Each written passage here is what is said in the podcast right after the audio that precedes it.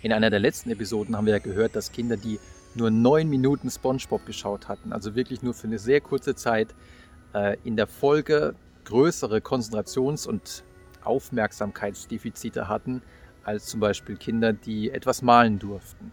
Spannenderweise findet man für Natur die entgegengesetzten Effekte.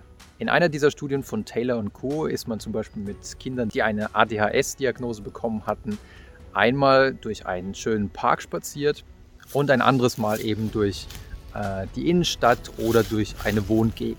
Und kurz darauf hat man mit ihnen dann auch wieder Konzentrationstests gemacht, nämlich die allseits bekannte Digit Span Backwards Aufgabe, also nichts anderes als sich eine Zahlenreihe zu merken und die dann rückwärts zu nennen. Also zum Beispiel 8934, das sollte man sich dann merken und dann sagen 4398. Und wenn die Kinder zuvor durch einen schönen Park spaziert sind, waren sie in dieser Aufgabe, die auch häufig wirklich benutzt wird, also unter anderem um ADHS zu diagnostizieren, waren sie in dieser Aufgabe deutlich besser. In einer anderen Studie konnte man beobachten, dass Kinder nach einem Umzug, bei dem sie dann einen schöneren Blick aufs Grüne hatten durch ihr Fenster, später dann auch besser in Aufmerksamkeitstests abschnitten. Auch wenn man in ein Klassenzimmer Pflanzen hineinstellte, zeigte sich, dass es in der Folge weniger Einträge ins Klassenbuch gab aufgrund von Fehlverhalten.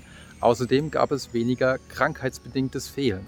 Und diese Ergebnisse passen auch sehr gut zu den Ergebnissen, die man zum sogenannten Waldbaden, das kommt aus dem japanischen Shinrin-yoku, äh, finden konnte, wonach sich Menschen, die für ein paar Stunden in den Wald gegangen sind, sich danach besser fühlten, ausgeruhter, energiegeladener fühlten. Das Tolle ist jedoch, dass schöne Naturlandschaften nicht nur dabei helfen, quasi unsere Aufmerksamkeitsspeicher wieder aufzufüllen, man spricht dann von der äh, Attention Restoration Theory, sondern dass uns solche Natureindrücke scheinbar auch prosozialer machen und unser Gemeinschaftsgefühl stärken. Wenn man nämlich zum Beispiel Versuchspersonen schöne Naturbilder gezeigt hat, anstelle von Stadtbildern, dann haben sie danach deutlich häufiger Zukunftswünsche geäußert, die prosozialer waren im Vergleich zu, also wenn Sie Stadtbilder angeguckt hatten, da ging es dann eher um Geld und Ruhm.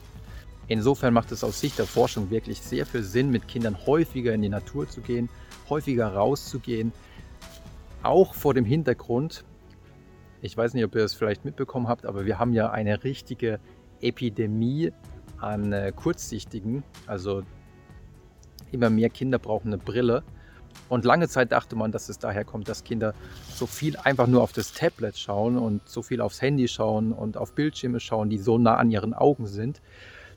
Scheinbar ist das nicht der Hauptfaktor, sondern es könnte, das könnte auch eine Rolle spielen. Aber scheinbar spielt das Licht, was ins Auge fällt und dann die entsprechenden biologischen Prozesse auch eine sehr große Rolle. Und dieses Licht kriegt man eben, dieses starke Licht kriegt man eben nur, wenn man auch häufig rausgeht. Das heißt, mit Kindern rauszugehen hat sehr, sehr viele Vorteile, auch in Hinsicht auf zum Beispiel Allergieprophylaxe. Man weiß, Kinder, die viel im Dreck spielen, haben auch weniger Allergien. Das Immunsystem wird trainiert. Und das sind wirklich alles sehr viele positive Effekte, die uns eigentlich veranlassen sollten, häufiger rauszugehen und unsere Kinder mitzunehmen. Ich hoffe, ihr fandet es interessant und wenn ihr wollt, sehen wir uns beim nächsten Mal wieder.